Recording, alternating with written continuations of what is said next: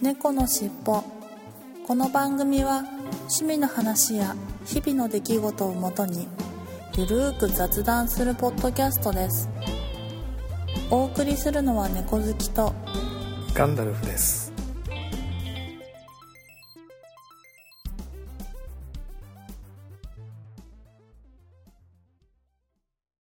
猫のしっぽ。猫のしっぽポッドキャスト第487回始まります。はい、えー今週もですね、まだまだ猫好きさんとスケジュールが合わないので、相変わらず私の一人喋りとなってしまいました。ご了承ください。いやいや、もう暑くなったり寒くなったり、なかなか安定しない天気が相変わらず続いていますが、皆さんいかがお過ごしでしょうか。えー横浜の北部の方なんですが、いきなり雨が降って、12月末ぐらいの気温になったかと思ったら、翌日晴れて、また5、6度上昇して、やっと秋みたいな普通の気温に戻るということで、もうなんか体がついていかないですよっていう感じがね、してますけれども、まあ、体調崩さないように注意していきたいと思います。えー街路樹のイチョウもやっと黄色くなってきて、ああ、秋だな、という感じがしていますけれども、皆さんのところはどうでしょうかね。はい。はい、ということで、今週の本編に行ってみたいと思います。猫のしっぽ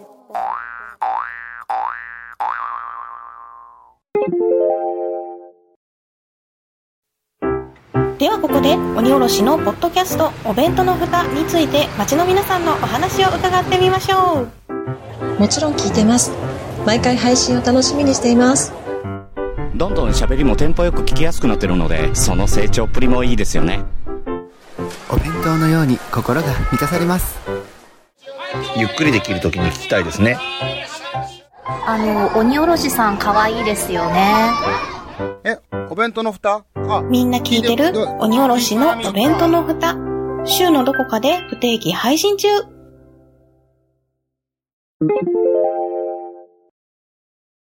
相変わらず全く見ない派ですか？いや、もう全く見ないですね。8年前と全く変わらず。うんうんうん。8年前も同じこと言ってますけど、うん。えっと、正月にあの神社に初詣行った時には、1年に1回おみ,、はいおみくじは、その初詣の時におみくじだけは買いますけれど、うんうんうん。神社のね。うん。うん。まあそれも一応、おお約束で買うだけで別に信じているわけではないんですが、うん。なんとな。くおみくじは神社で1年に1回買うだけで、占い関係はそれ以外は全くしてないですね。ああ。うん朝朝の、その、情報番組の、はいはい。占い番組を見たりとかしたいんですか？いや、もう全くしないですね。あ、そうなんうだ。ん。歯磨きの時とか、あ、そうだ、さっき2分前だった、もう歯磨きは洗面所じゃなくてテレビの前でやらなきゃとかないんですか？ああ、ないですね、それはね。全然ないな。いや、そもそもだから、その、朝の情報番組最後までっていう、あのよくあれって最後のあたりにやるじゃないですか。ああ、いえいえ、あーそうでもないそうそうです。そういうまあ最後っていうかもあるけど、うんうんうん。うんと、目覚ましテレビに関しては、はい。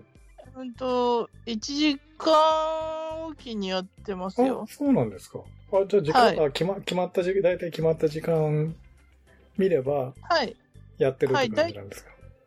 だいたい、うんと、5時、うん、5時58分、6時58分、はいはいはいはい7時58分みたいな感じで、59分かなあなるほど。なるほど。はい。59分頃にいつもやってます。占いが。ああ、その、55分、うちの場合は55分かられ毎政治までは必ず天気予報を見てるんで、はあ。NHK の天気予報はだいたい50、例えば6時55分から7時のニュースが始まる前の5分間とかじゃないですか。そんなにで天気予報に見見なくてもいいじゃないですか。1回ぐらい占いに費やしてくだうさい。ーん1日に3回もそんな天気予報見たって天気変わんないじゃないですか。ああ、いやいやいや、占い見た方が絶対だそもそも天気予報一回しか見ないんだけどね。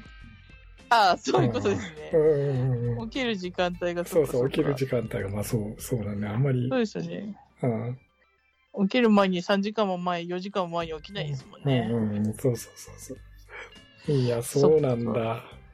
うーん。うん。相変わらず、あの、自分なりには有意義な生活を送らさせていただいてますよ、本当に。うんで、その、最近は、このゲッターズ、飯田さんのがメインの占いになっているとそうですいうねこ。となんですね。うんなんだろう、目覚まし占いは、やっぱ悪い時にはすごい当たる気がするんですよね。うんうん。なんか、すごいくだらないことやっぱちょっと当たるような気がしてて、はいはいはい。なんか、あのーなんか小指よくタンスに当てるかもしれないから、うんうんうん。なんか注意散漫になってるから気をつけてみたいな ことあると、大体なんかまあ小指じゃなかったとしても肩ぶつけたりとか、はいはいはい。腕ぶつけたりとか、はああ、やっぱちょっと今日そういうのなのかな、みたいなの、う、うんやっぱり、うん、なんか合ってる気がするな。合ってるっていうかなんか、うん。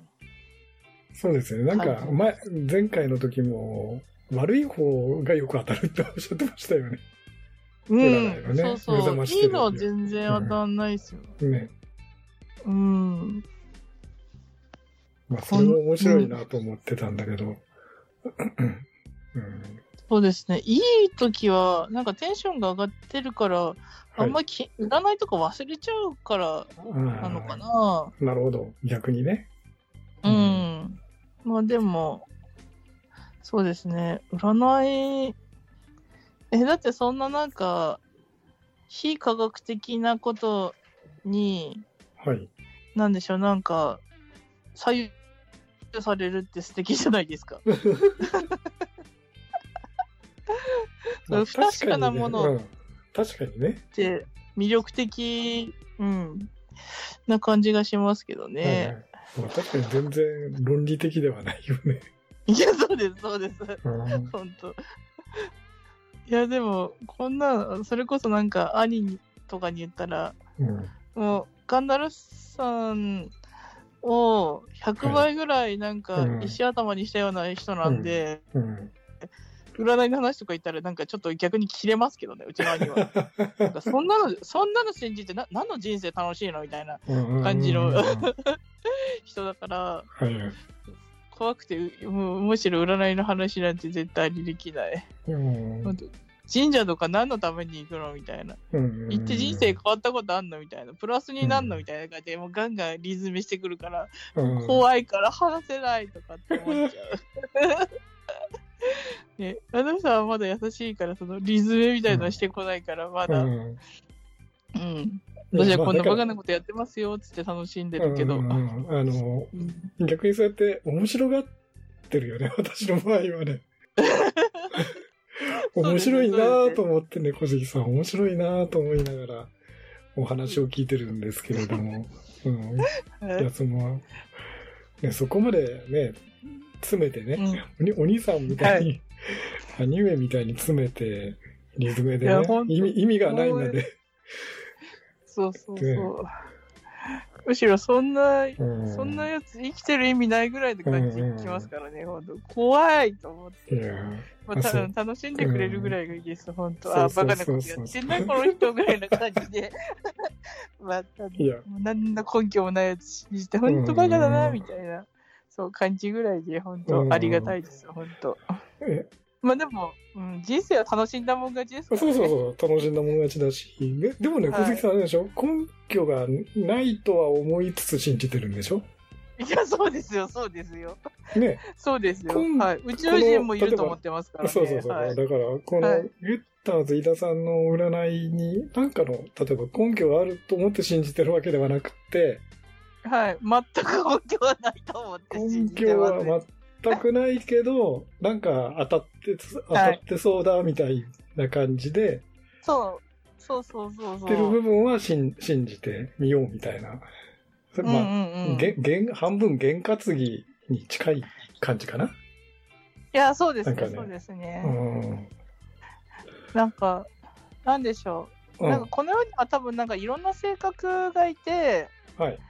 で、だから、その、なんか何でも占い書けば、書けば絶対に当たるってわけでもないじゃないですか。まあ、まあ100%当たるわけじゃないよね、さではないそうそうんでもって、その、なんだろう、当たり障りないことを書けば、うん。うん。そりゃ誰でも当たる占いであって、はい。けどなんか、なんか変わった性格うん。が、の、うんなんかうん1ポイントで当たったりとかしてたら、うんあ、やっぱりこの人当たるのかなって、なんか変にうん。信じてしまうみたいなところがあって、うん。私はすごい大雑把だけど、細かい人、ところはすごい細かい人間だと思ってうん。て。で、だけどそれって全員そうなわけじゃないじゃないですか。はいはいはいはい。ひたすら細かい人もいれば、ひたすら大雑把な人もいるみた雑把ない人もいておかしくないのに、いてっておかしくないよね。そう。うん。大雑把なのに細かいって、なんかその反したことが書いてあなんかうん。うん変わったようなこと書いてて、うん。それがなんかズバって書いてあったりすると、うん。確かに、みたいな、なんでわかんの？みたいな、うん。なんか信じちゃいますよね、そういうふうに言われると、なんか。そううん。いや、だあら、はい。さっきのあの私の、ね、金のいる方はこういう、あなたはっていうんで、あ、はいはい。なんかはい注目されるとやる気が出るって、それは普通はおおだてられるとやる気出るよね、みたいな。ほとんどの人が8割以上、9割ぐらいの人は多分これ当たってるよね、とかね。ああ、まあまあ、確かに。うんいや、まあ、けだからど、、どうでしょう。私はおだてられても、そんなに喜ぶタイプじゃないかえら、ー、そうなの、はい。うんいや、そんな悪口言われるより、それをおだてられた方がいいかもしれないけど、まあでも、なんか美容室とか行って、はい。なんかすごい、あの、なんか、あー、すごい綺麗になりましたね、とか、うんうんうん。なんかすごい良くなりましたね、お似合いですよ、みたいなことを言われると、うんはこの人何言ってんの？って私はすごい思っちゃうタイプの人間なんですよね。逆になんか、勘ぐっちゃうみたいな。そうそう変におだてられると勘ぐっちゃうみたいな。勘ぐっちゃうみたいな、嘘でしょみたいな。うんうんうんましてやこの人自分で切っといて何人のこと褒めてんのとかって。でそれ、それって言うたら自画自賛じゃんとか思って、うんうんうんなんか逆にすっごいドン引きしちゃうんですけど、うんでもガンダルさんはきっと髪の毛き、まあ、切ったとして、うんうん。そのスタッフの方に、あ、すごいお似合いですよみたいな言われたら、あ、あ、本当？いや、すごい、うん、よかったみたいな、ちょいい気分になるってことですよね。ああ、そういうことで、単純だからそうですよね。おだてられると調子に乗っちゃう、調子に乗っちゃうタイプですからね。いや、そういうふうにしたら、やっぱり当たってるんじゃないですか。なんか全員が、なるうん、褒められたからって嬉しいってわけではないから、うん逆にだから猫好きさんの、なん、な、なんだっけ、と、銀の、えっと、な、なんとか座でしたっけ、はいそ、そこは逆、時計座。あ、時計座でしたけど、そこはこうはいいうことは逆に書いてなくって、うんうんうんうん猫好きさんはズバッと当たるようなことが書いてあるわけだよね。きっと。そう、そうですね、そうですね。はい。うん。なるほどね。いや、でもね。これからガンダルさんも毎年買った方がいいですよ。いやいや、買わないです。買わ、買いませんよ。買いませんよ。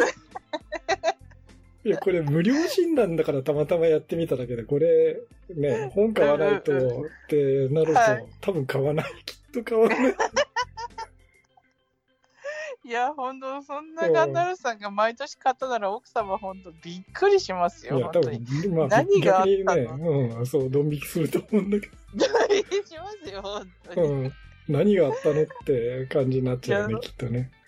ほんと。うん。基本男性はあんまり占いとか信じないですもんね。まあ、まあ、いや、信じる人いるかもしれないけど、まあ、うんあまりうん熱心じゃないよね、女性ほどはね、多分ね。いや、うん、うんそう思います、ほんうちの旦那はなんかちょっと特別体質で、私よりあの女性らしいタイプはいはいなので、はいはいはい。うん。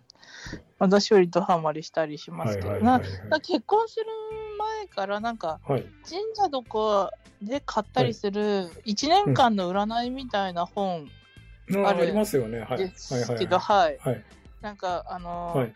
ななんでしょう。すごい難しい字で書かれてるやつありますよね。ななんんかね。ていうのかなうん。なんだっけな。昔はい。なんとか大神宮なんとかとか、なんか、その暦みたいなやつですよ。なんか難しい名前のやつですよね。なんかね、とっても。そうです。もう代々昔からの占いみたいなやつ。はいはいはいはい。あれ、毎年私と結婚する前から買ってますからね。ええー、そうなの？はい。で、はい九州にいる時はいも、はいはいその寒川神社のそれがいいって言って、はなんかはいはいはい。お母様にわざわざ毎年、あのそう寒川神社まで行ってその占いの本買って送ってきてもらってます、はいはいはいそう。なのでまあそういうなんか、はい。うん、私より乙女チックだなと思ってそれもなんかその 40過ぎのお男がわざわざ実家の母親に頼んで占いの本を買ってもらうってどういうことよって思いながらまあまあまあまあまあいいかと思ってますけどまあそんなこともありますねなるほどね。まあ、その個人の、ねそうそう個人の、あまあ、あれなんでしょうね。はいなるほど。いや、まあもうだから、そうであまあ、あの、うんほとん多分ほとんど前回と同じようなこと言ってると思うんですけど、私は全く、全く信じれ信じない。信じないとあの、は、ははか、そこの、あのパターンは全く変わってないですね。8年間。そうですね、私もうんもう変わってないから、ねまあ猫好きさんもそうですよね、割と。うんうん、そうですね。うん変わらないってことですね、結果ね。結果ね、何年経っても本質は変わらないと。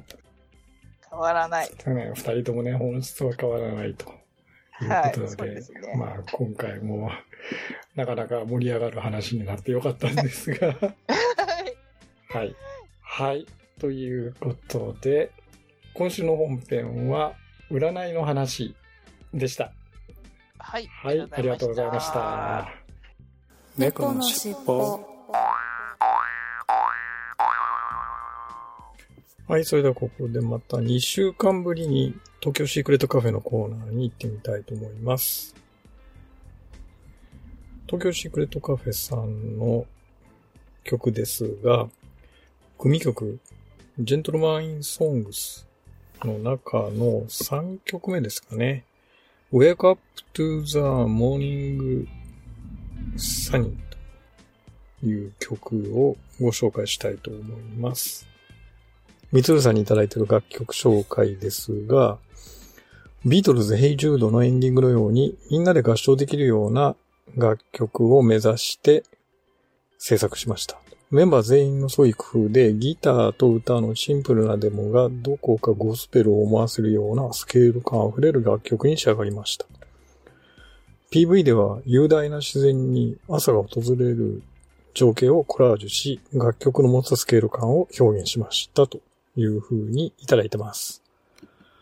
それではお聴きいただきましょう。東京シークレットカフェで組曲、ジェントルメン・イン・ソングスから Wake Up to the Morning Sun。You can make it brighter today. You can make it brighter today.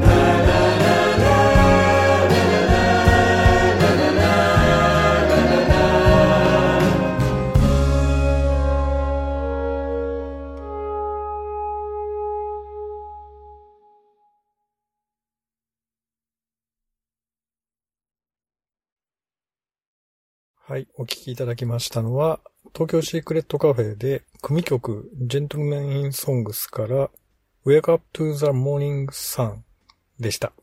うん、みつるさんの楽曲紹介にあるように、ヘイジュードのようなのラストのところのコーラスのようにね、繰り返しコーラスが全編流れていて、うん、なんか最初はシンプルな曲だったのがこういう感じで壮大な曲に仕上がっているという風にご説明されてましたが、まさにその通りの曲でしたね。はい。いや、やっぱりなんか、アレンジによってず、ずいぶん曲の感じが変わるということなんでしょうね。はい。ということで、今週の東京シークレットカフェのコーナーでした。ありがとうございました。猫のしっぽ。はい、今週はですね、えー今週のぱいコーナーがないので、続けてここでまた曲を聴いていただきたいかなというふうに思います。今週は、ローテーションでジャスミンさんの The Moon Above in Shining Tonight ですね。はい。はい、ということでお聴きいただきましょう。ジャスミンさんの The Moon Above in Shining Tonight。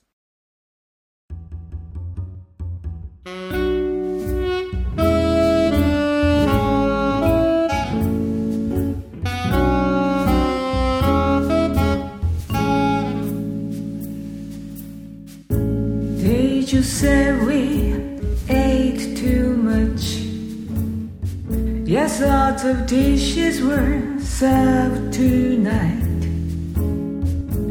Even though we were starved so much, we could be fully satisfied. The moon above is shining on you. The moon shining for us. The moon above is shining tonight. Shining tonight. Did you say we spent too much? Yes, shop around in the town tonight. Even though it's not enough to buy, we could be fully satisfied. The moon above is shining on you. The moon above is shining for us. The moon above is shining tonight. Shining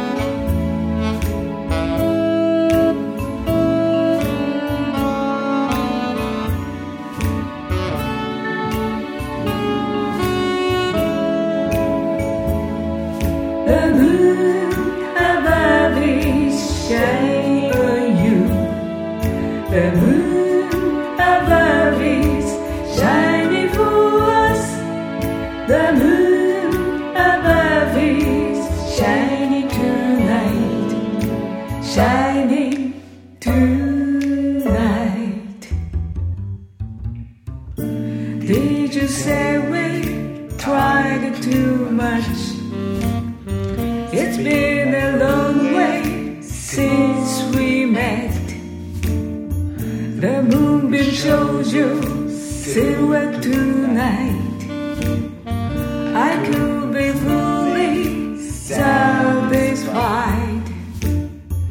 The moon above is shining on you. The moon above is shining for us. The moon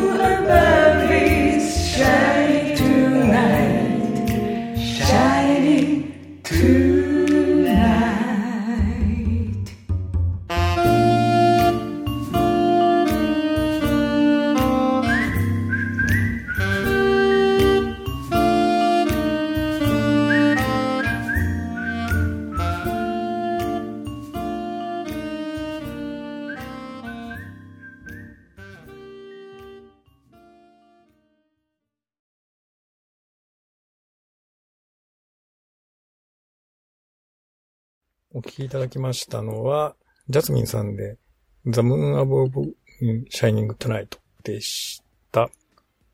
この曲も本当秋の夜長にぴったりのしっとりした素敵な曲だなというふうに思います。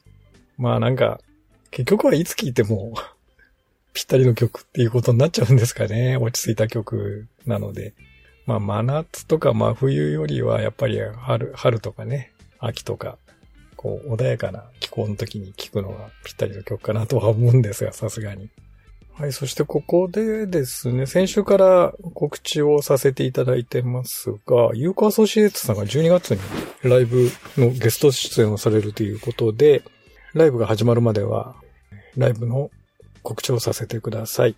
えっと、ユーコアソシエツさん12月のライブゲスト出演の告知ということで、2022年12月10日土曜日、会場が18時30分。開演が19時。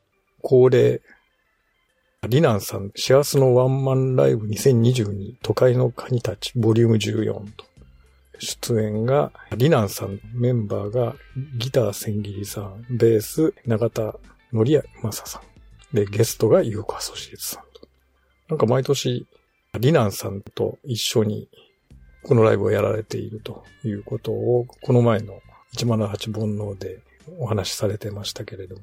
で、えー前売り券が2500円、当日3000円、プラス、別途、当日は1000円の分のドリンク券を、あの、買ってくださいと。まあ、これはライブハウスなんで、まあ、こういうようなチケット制ということなんでしょうね。チケット予約は出演サイドにてご予約くださいということで、えー、横アソシエイツさんの Gmail アドレスを貼ってありますので、そちらの方にお問い合わせいただければなと。予約し、前売りとかお問い合わせはですね、参加したい方はしてみてください。会場はラプソディという、これはアコースティックライブバーという名目のところですね。下北沢にある。世田谷の、これ下北沢ですね。はい。URL とか、その辺、詳細は概要欄に貼っておきますので、ぜひご参照いただいて、見に行ける人は、ぜひ参加いただければな、というふうに思います。はい。ユーコアソシエイツさんのライブの告知でした。はい。ということで、今週の一曲コーナーでした。ありがとうございました。猫のしっぽ。はい、今週のいただいたお便りコーナーに行ってみたいと思います。いつものように、ツイッターのハッシュタグ、シャープ猫のしっぽと、公式のアカウント、アットマーキャッツテルポッドキャストにいただいたメッセージを順番に紹介していきたいと思います。はい。まず、11月21日、加藤さんから、銀の時計座。なかなか興味深いですね。普段占いなかなか見ないんですが、見てみようかな、というふうにいただきました。はい。ありがとうございます。今回、本編後半も、占いの話の後半を流しているんですけれども、まあ前回もそうなんですが、あの、ショーノート概要欄に、この、えーゲッターズ飯田さんの占いのページ、無料占いのページのリンクを貼ってますんで、えーあとは公式のホームページですね。シーサーのホームページの方も、えー該当の回を見ていただければ、あの、リンクが貼ってありますので、本編の下のところですね。えーぜひ、ご興味のある方は、見てみていただければなと思います。いや、確かにね、なんか、変わった星座というか、まあ、この、飯田さんが、ゲッターズ飯田さんが勝手に考えたあれなんでしょうけれど、変わった名前の星座というか、いや、まあ面白いっちゃ面白いですけど、私もね、本編の中でも話してますが、基本的に占いを信じていないので、全然それまで猫好きさんとこの話をするまでは全く知らなかったんですが、いや、まあ、とにかく、あの、ものは試しで見てみていただくのは面白いかなというふうに思います。そして11月22日、ゆうさんから、えーガンダルフさんと同じ運勢のようですと。金のイルカ座のあなたは、点々点、仲間意識が強く頑張りや、自分の目標に向かって努力できる。注目されるとやる気が出ると。全く同じですよ。まあ当たり前か、同じ星座というかね、この金のイルカ座なんで、ゆうさんと。うーん、まあ、12分の1の確率なんでね。結局はそういう風になっちゃうんでしょうけど。ゲッターズイダさんは以前からゲーム、モンスターハンター内の占いをされていましたという風にいただきました。そうなんですね。私、モンハンやらないんで、その辺全然詳しくなかったんですが、実はゲームの中の占いをやっておられたと。えー、そういうのがあるんですね。これは、はい。なるほど。面白いですね。ああ、なんかリンクをいただいてますけれども、芸能界最強占い師のゲッター・ディーダさんがガチで占ったモンスターハンター、モンスター占い2013年版発売記念トークショーサイン会と いうことで、えー、ず、ずいぶんまあ、2013年なんでもう今からほぼ9年前ですけれども、この頃からずっとやっておられたんですね。はい。ありがとうございます。なるほど。いや、全く知らなかったですね。えー、なんかいろいろやっておられるんですね。昔から、まあ、占いということで。はい。ありがとうございます。はい。そして同じ非検知さんから、486回拝聴ゲッターズ言い出し、笑っていいともで見てました。当時芸能人が当たってると言ってましたね。無料占い、私は金の羅針盤座。はい。お腹が空くと何も考えられなくなる。感情が表に出る。要注意と、なかなか面白い内容をいろいろというふうに試してみら見られたんですね、ケンチさんは。はい。はあ、金の羅針盤座。うん。なるほど。いやいやいや、確かあれですよね。猫好きさん、なんだったっけな？忘れちゃったな。猫好きさんの旦那様が銀の羅針盤だったかな。なんかそんなような感じだったと思いますけど。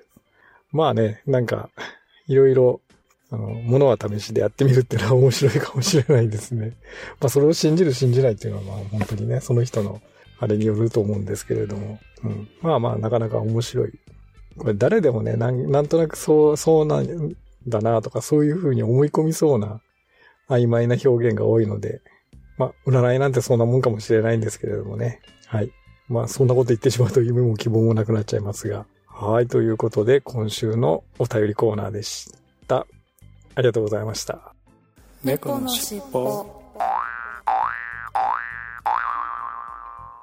エンディングです。ここ何週間か猫好きさんとなかなかスカイプ収録ができないので私の一人収録になっておりますが、なんかやっぱり一人でボソボソ喋っているとノリが悪くて 申し訳ないような気がしているんですけれども、まあ、できるだけね、あの明るく元気に収録配信をしていきたいかなというふうに思ってます。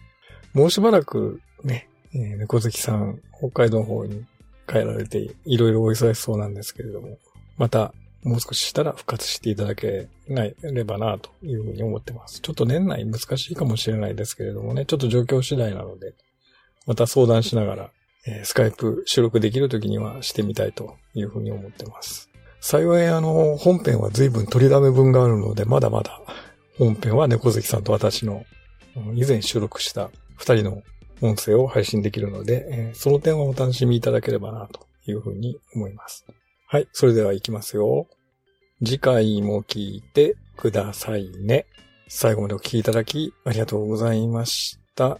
また次回のポッドキャストでお会いしましょう。それでは最後に猫の尻尾のエンディングテーマ、風の猫さんからご提供いただいている、三毛猫風の歌を聴きながら、皆さんとお別れしたいと思います。はい、それでは失礼します。